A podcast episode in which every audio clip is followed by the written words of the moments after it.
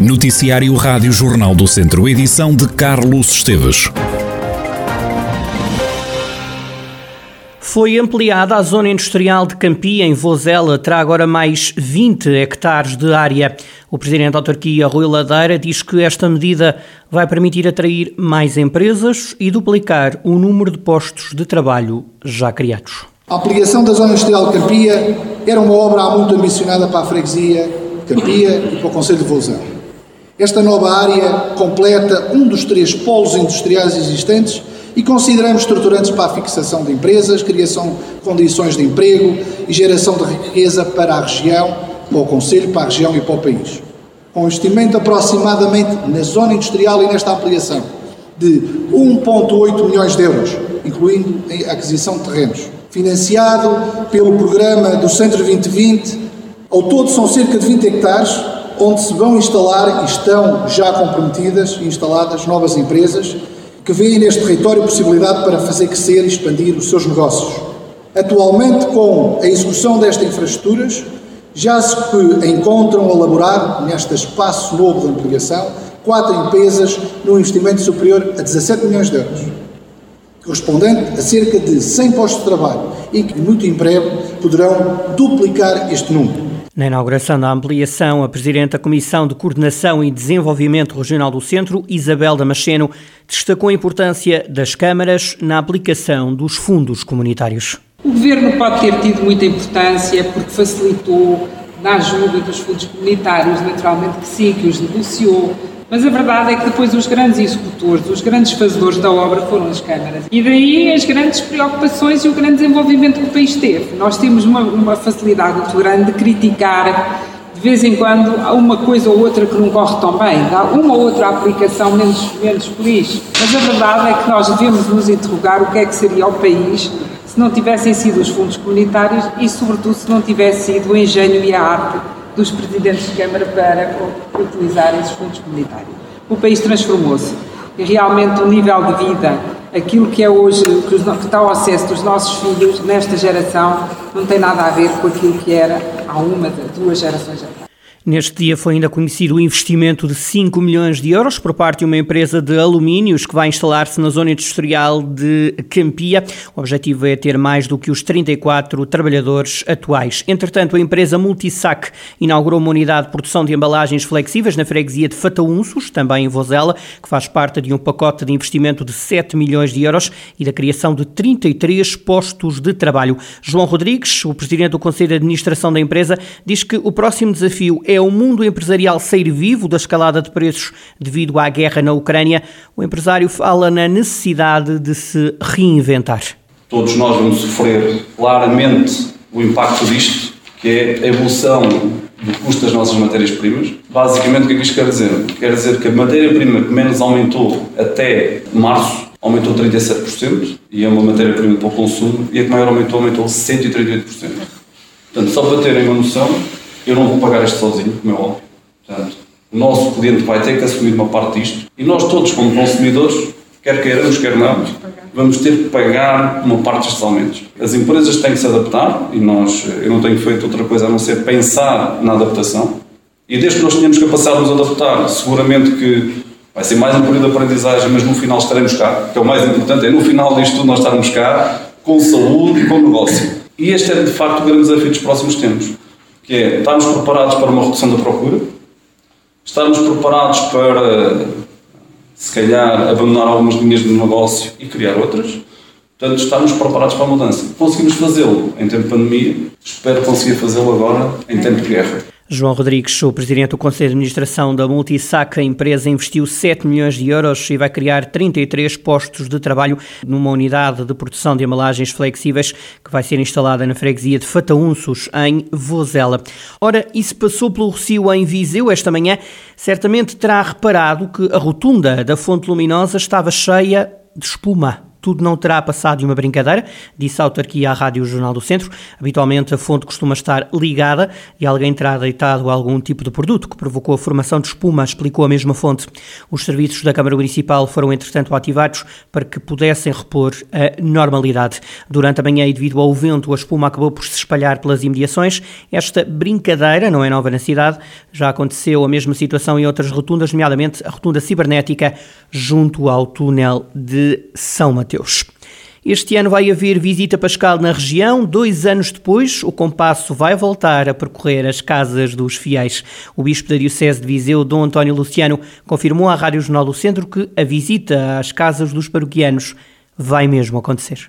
Claro que vamos celebrar a Páscoa, vamos celebrar o Tríduo Pascal, Quinta-feira Santa, a festa da instituição da Eucaristia, Sexta-feira Santa, em que lembramos o sofrimento e a morte de Jesus na cruz, Sábado Santo, o dia do repouso, silêncio e do luto, e depois, na Vigília Pascal, celebramos a ressurreição de Jesus com a solene Eucaristia do domingo de Páscoa. Em relação uh, às festas da Páscoa, celebramos, como sempre, com esta fé, com esta vida, alegria e esperança, porque a Páscoa, o mistério pascal, é o centro de toda a vida cristã da Igreja.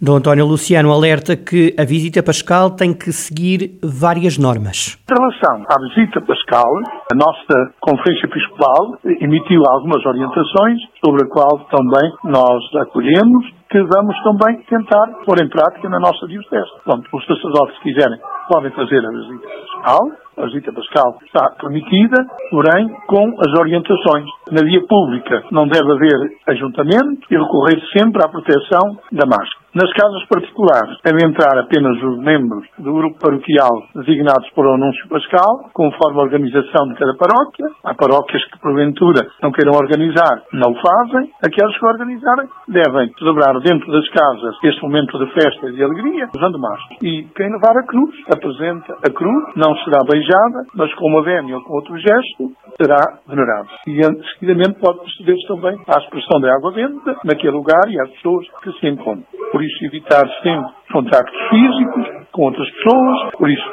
a higienização das mãos, a máscara, o distanciamento são importantes. E aqueles que, porventura, têm diferentes ou não acreditam, que Cristo ressuscitado lhes traga também muita saúde e traga também a paz e o fim da guerra. A mensagem de Dom António Luciano, Bispo da Diocese de Viseu, este ano volta a ser à rua o compasso, não se pode beijar a cruz e é obrigatório usar máscara, regras que são importantes e fundamentais para que tudo decorra em segurança. No desporto, o treinador do Rezende defende que o Mortágua mereceu conquistar o título distrital. Paulo Amor entende que a equipa do sul do distrito foi a mais regular. Dar os parabéns ao Mortágua por ter sido campeão, já o fiz pessoalmente uh, através do Rui. Sinceramente foi a equipa mais competente que, hum, que nós encontramos nesta fase de apuramento de, de, campeão e penso pelo trajeto que a equipa do Mortágua fez é justo conquistar este, este campeonato. Apesar de saudar e felicitar o agora campeão, Paulo Amor apontou o dedo às arbitragens. O treinador do Rezende queixa-se das decisões do árbitro no jogo em Sinfãs, que acabou com a derrota do Rezende por 2-0. Quanto ao jogo de ontem, uma mentira. É uma mentira, é lamentável o que se passou. Pelos vistos, na primeira volta houve queixinhas, nós ontem então tínhamos muitas queixas. Nós fazemos um golo limpo que era o 1-1, tiram-nos o golo e além de nos tirar o golo, expulsam-nos um jogador e depois, eh, pronto, uma entrada que eu até admito que, que possa ter sido mais, eh, de uma forma mais, mais agressiva, outro jogador foi expulso.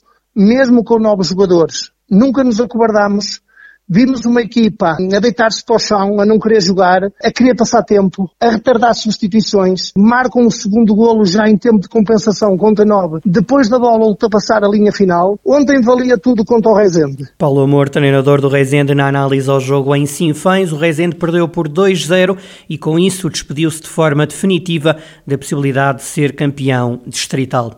Já são conhecidas as quatro equipas que vão lutar por chegar à final da taça da primeira divisão distrital. Neste fim de semana jogaram-se os quartos de final da competição. Entretanto, já foi divulgado o quadro de jogos das meias finais que vão ser jogadas no fim de semana de 23 e de 24 de abril. Assim, no dia 23 de abril joga-se a primeira meia final, que vai opor a Casa do Povo de Oliveira do Douro aos Ceireiros. No dia seguinte, a 24 de abril, haverá o duelo entre Besteiros e Travanca, ambos os jogos com início às 4 da tarde. No Campeonato de Portugal, o Castro Daire empatou em Coimbra, frente à União 1919, um empate a zero. Os castrenses somaram o primeiro empate na fase de manutenção. O treinador do Castro Daire, Vasco Almeida, entende que a sua equipa foi mais forte na segunda parte e entende que ficaram dois pontos em Coimbra. Não era aquilo que queríamos, ou seja, íamos à procura também da terceira vitória. O primeiro jogo fora de casa desta, desta série de três. Conseguimos dar uma boa resposta numa primeira parte em que o jogo foi mais repartido o Castelo numa fase inicial bem, é conseguir, conseguir criar oportunidades. Depois o União de Coimbra conseguiu equilibrar o jogo, mas numa segunda parte em que a segunda parte foi todo o Castelo e o União de Coimbra praticamente não criou perigo perto da nossa baliza. Infelizmente, a falta de eficácia custou-nos custou o empate, mas extremamente contente por aquilo que fizemos, principalmente na segunda parte, pela forma como controlamos o jogo e pela forma como também fomos criando oportunidades. Infelizmente não marcamos, mas pronto, está tudo em aberto, ou seja, nós estamos no primeiro lugar do grupo, seguimos o nosso caminho. Mas foram dois pontos perdidos. Visto as coisas, penso que deixamos dois pontos em, Coimbra, ou seja, claramente se houvesse um vencedor era o Castadeiro, nós fizemos por isso, queríamos oportunidades para isso, mas pronto, o Coimbra também se defendeu como pôde e fez, acabou por fazer um bom jogo, dificultou muito a nossa tarefa. É um ponto fora é sempre bom, ainda mais sem sofrer gols, que é um dos nossos objetivos para todos os jogos. Seguimos, eh, vamos seguindo mais ou menos fortes neste, neste grupo. Vasco Almeida no pós-jogo, que acabou em empate entre Castro e União 1919. Os castrenses lideram o grupo, têm 7 pontos, mais 3 relativamente à zona de descida. No fim de semana de Páscoa há pausa na fase de manutenção. No regresso, o Castro Daire irá a Gouveia defrontar o último da tabela, Gouveia que ainda não somou qualquer ponto. O Flamengo de Paulo Sousa volta a jogar para a Libertadores. Esta madrugada, o jogo frente aos argentinos do Talheres começa quando for uma e meia da madrugada em Portugal. Os rubro-negros não começaram a vencer no Brasileirão e procuram agora na Libertadores retomar o caminho das vitórias. A equipa do treinador viziense venceu a primeira jornada da Libertadores e se ganhar este jogo, isola-se na liderança do grupo. No próximo domingo há clássico com o São Paulo para o Campeonato Brasileiro e daqui a uma semana também para o Brasileirão. Paulo Sousa vai encontrar o Palmeiras.